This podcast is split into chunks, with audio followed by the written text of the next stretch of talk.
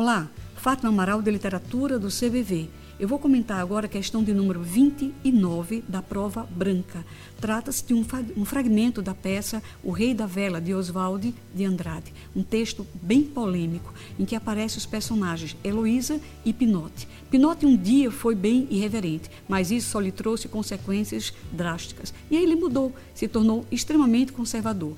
Na verdade, essa peça escrita nos anos 30 e encenada nos anos 60 visa a. Aí você vai observar a resposta na letra B. Mostrar ao público leitor a sua postura conservadora a optar por modelos consagrados. É uma crítica, na verdade, de Oswald de Andrade à sociedade da época.